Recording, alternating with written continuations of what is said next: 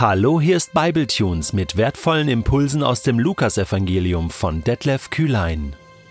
Der heutige Bibletune steht in Lukas 18, die Verse 28 bis 34 und wird gelesen aus der neuen Genfer Übersetzung. Da sagte Petrus: Du weißt, wir haben zurückgelassen, was wir besaßen und sind dir nachgefolgt.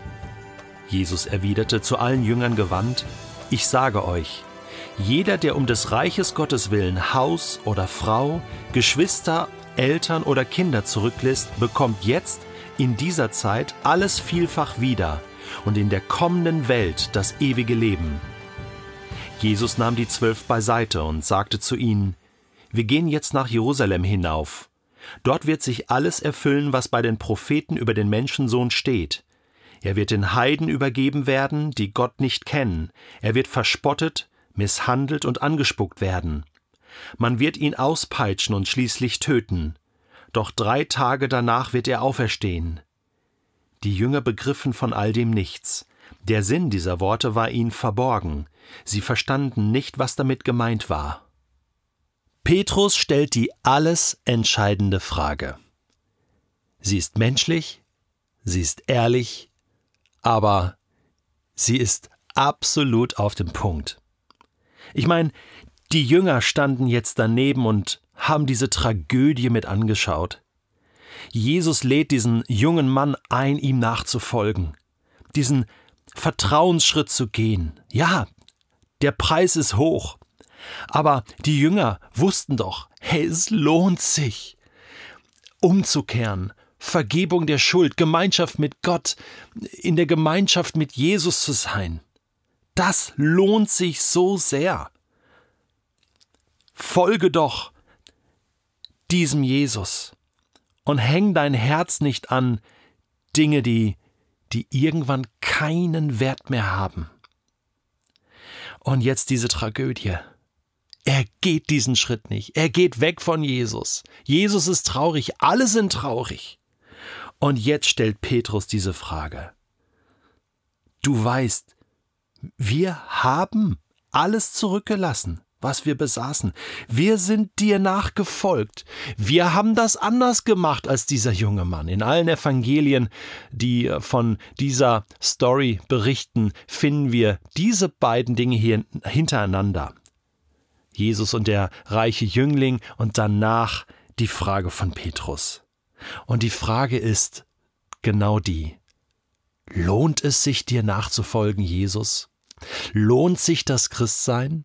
Und ganz ehrlich, Hand aufs Herz, wer hat sich das von euch noch nie gefragt? Egal, ob du kurz davor bist, zu sagen, ja, ich will Jesus folgen, du fragst dich, bringt's das wirklich? Lohnt es sich wirklich? Ich muss mein ganzes Leben aufgeben, es wird alles umgekrempelt. Lohnt sich das wirklich? Oder egal, ob du ob du jetzt schon Jesus viele, viele Jahre folgst, so wie Petrus und die Jünger auch. Lohnt sich das eigentlich? Es ist so, als wenn Petrus plötzlich auf die Idee kommt, hey, habe ich mir noch nie Gedanken drüber gemacht. Vielleicht war es so, ich weiß es nicht. Sie haben damals ihre Fischernetze fallen lassen.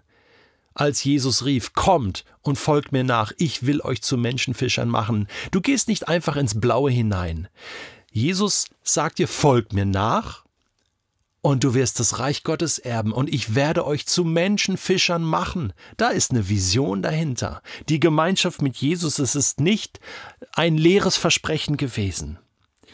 Jetzt noch krasser finde ich die Antwort von Jesus. Ich meine, Petrus fragt hier frech, hey, Ganz einfach. Was bekommen wir dafür, dass wir dir nachfolgen?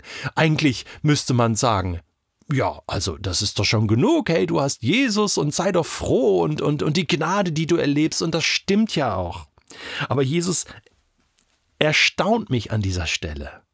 Lass es uns mal nochmal genau lesen. Jesus erwiderte zu allen Jüngern gewandt, nicht nur zu Petrus, zu allen.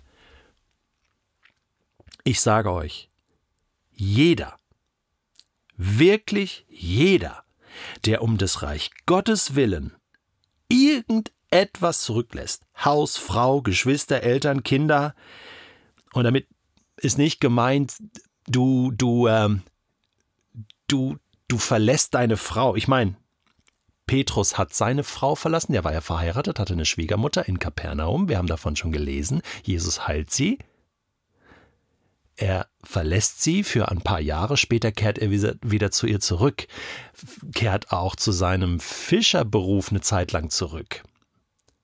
Sie sind ja später auch wieder auf dem Boot und fangen Fische nach der Auferstehung von Jesus. Okay, also aber zumindest dieses Zeitfenster. Ja, sie hängen ihr Herz nicht daran. Es geht hier um Priorisierung. Wer für das Reich Gottes etwas aufgibt, für immer oder sei es auch nur ein Teil der Zeit, bekommt jetzt in dieser Zeit alles vielfach wieder. Und in der kommenden Welt das ewige Leben. Also, wenn du bis jetzt gedacht hast, dass kein Lohn auf dich wartet, musst du umdenken, darfst du umdenken. Auf dich wartet ein großes Erbe, ein großer Lohn. Das ist Thema im Neuen Testament an vielen, vielen Stellen. Nicht nur bei Jesus, auch bei Paulus, auch in der Johannes-Offenbarung lesen wir das. Und wenn du gedacht hast, ja gut, aber der Lohn, das ist dann irgendwann mal im Himmel, das ist dann der Lohn. Ja, ja, da auch. Jesus sagt aber vorher auch schon, in welcher Form du es zurückbekommst. Keine Ahnung. Überlass es ihnen. Das ist nicht so nach dem Motto, hey, ich verzichte auf ähm, einen Karriereschritt und später bekomme ich dann diesen Karriereschritt doch in den Schoß gelegt. Ähm, muss nicht so sein. Oder du verzichtest auf, auf ganz viel Zeit oder du verzichtest auf Freundschaften oder du verzichtest tatsächlich ähm, auf Haus, auf materielle Dinge, ähm, äh, Geld äh, und bekommst das genau eins zu eins wieder, äh, weiß ich nicht. Äh, aber, aber Jesus sagt, hier, du bekommst zurück und zwar vielfach, vielfach, vielfach von dem, was du investiert hast. Das verspricht dir Jesus. Hörst du das? Es lohnt sich. Ja, es lohnt sich, Jesus nachzufolgen. Ich folge Jesus nicht nach, weil es sich lohnt. Äh, in dem Sinne, dass ich, dass ich äh, vielfach zurückbekomme, sondern weil ich weiß, in Jesus sind alle Reichtümer, oder? Mit Jesus habe ich sowieso schon ewiges Leben. Hier schon, im Himmel. Das ist so grandios. Und der Text geht ja weiter. Er nimmt dann die zwölf von diesen, äh, da waren noch mehr Jünger dabei, er nimmt dann die zwölf zu sich und klärt sie auf, was passieren wird in Jerusalem, dass er leiden wird und sterben wird und auferstehen wird. Sie kapieren es nicht, aber im Grunde genommen macht Jesus ihnen deutlich, hey, und ich zahle den Preis dafür, den eigentlichen Preis. Das eigentliche Opfer, okay, ihr habt ein paar Sachen zurückgelassen, Haus und, und ja, aber den eigentlichen Preis zahle ich ich habe alles aufgegeben. Ich habe den Himmel aufgegeben. Flipper 2. Ich bin Mensch geworden. Ich gehe ans Kreuz. Ja, diese elf von diesen, von diesen zwölf Jüngern sterben auch ein Märtyrertod später. Der Preis war für sie auch hoch. Aber ich glaube, der Preis von Jesus war noch höher oder ungleich, um ein Vielfaches höher. Ich möchte diesen Podcast, diese Episode heute abschließen mit einem siebenfachen Lohngedanken. Und zwar möchte ich Folgendes tun. Ich gehe mit dir jetzt in Offenbarung Kapitel 2 und 3 und da äh, liest du von diesen ähm, Sendschreiben. Da sind sieben Gemeinden, die Jesus quasi anschreiben lässt mit einem kurzen Brief. Und wir gehen da nicht auf alles ein, sondern ich lese dir jetzt nur diese Passagen heraus, die Jesus seinen Gemeinden, seinen, seinen Leuten, seinen Nachfolgerinnen und Nachfolgern verspricht. Okay? Zunächst mal. Offenbarung 2. Ephesus. Du musst jetzt eine Bibel schnappen und das selbst nachlesen. Ich werde nicht alles genau benennen. Aber Ephesus, da heißt es, dem, der siegreich aus dem Kampf hervorgeht, werde ich vom Baum des Lebens zu essen geben, der im Paradies Gottes steht. Du wirst im Paradies sein. Belohnung. Smyrna. Da heißt es, bleibe mir treu, selbst wenn es dich das Leben kostet.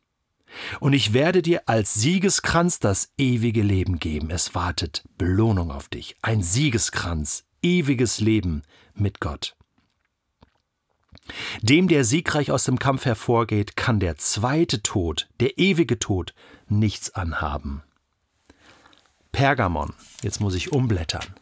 Pergamon, dem, der siegreich aus dem Kampf hervorgeht, werde ich von dem Manna zu essen geben, das jetzt noch verborgen ist. Und ich werde ihm einen weißen Stein geben, in dem ein neuer Name eingraviert ist, den niemand kennt außer dem, der ihn bekommt. Eine neue, himmlische, göttliche Identität, also von Gott gegebene Identität. Später Thyatira. Da heißt es, ganz am Ende, dem, der siegreich aus dem Kampf hervorgeht und bis zuletzt nicht aufhört, so zu handeln, wie ich es will, werde ich Macht über die Völker geben, so dass er mit eisernem Zepter über sie regieren und sie wie Tongeschirr zerschmettern wird. Ich verleihe ihm damit dieselbe Macht, die auch ich von meinem Vater bekommen habe. Hallo? Und als Zeichen dieser Macht werde ich ihm den Morgenstern geben. Das verspricht Jesus dir, wenn du durchhältst. Sardes, jedem, der siegreich aus dem Kampf hervorgeht, werde ich ein weißes Festgewand anlegen, und ich werde seinen Namen nicht aus dem Buch des Lebens streichen, sondern mich von meinem Vater und seinen Engeln zu ihm bekennen. Philadelphia. Das vorletzte.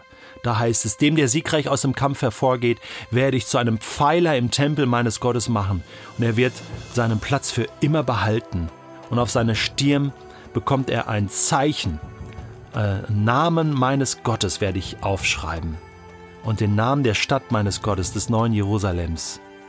Und noch Laodicea zum krönenden Abschluss, dem, der siegreich aus dem Kampf hervorgeht, werde ich das Recht geben, mit mir auf meinem Thron zu sitzen, so wie auch ich den Sieg errungen habe und jetzt mit meinem Vater auf seinem Thron sitze. Wer bereit ist zu hören, Höre auf das, was der Geist den Gemeinden sagt.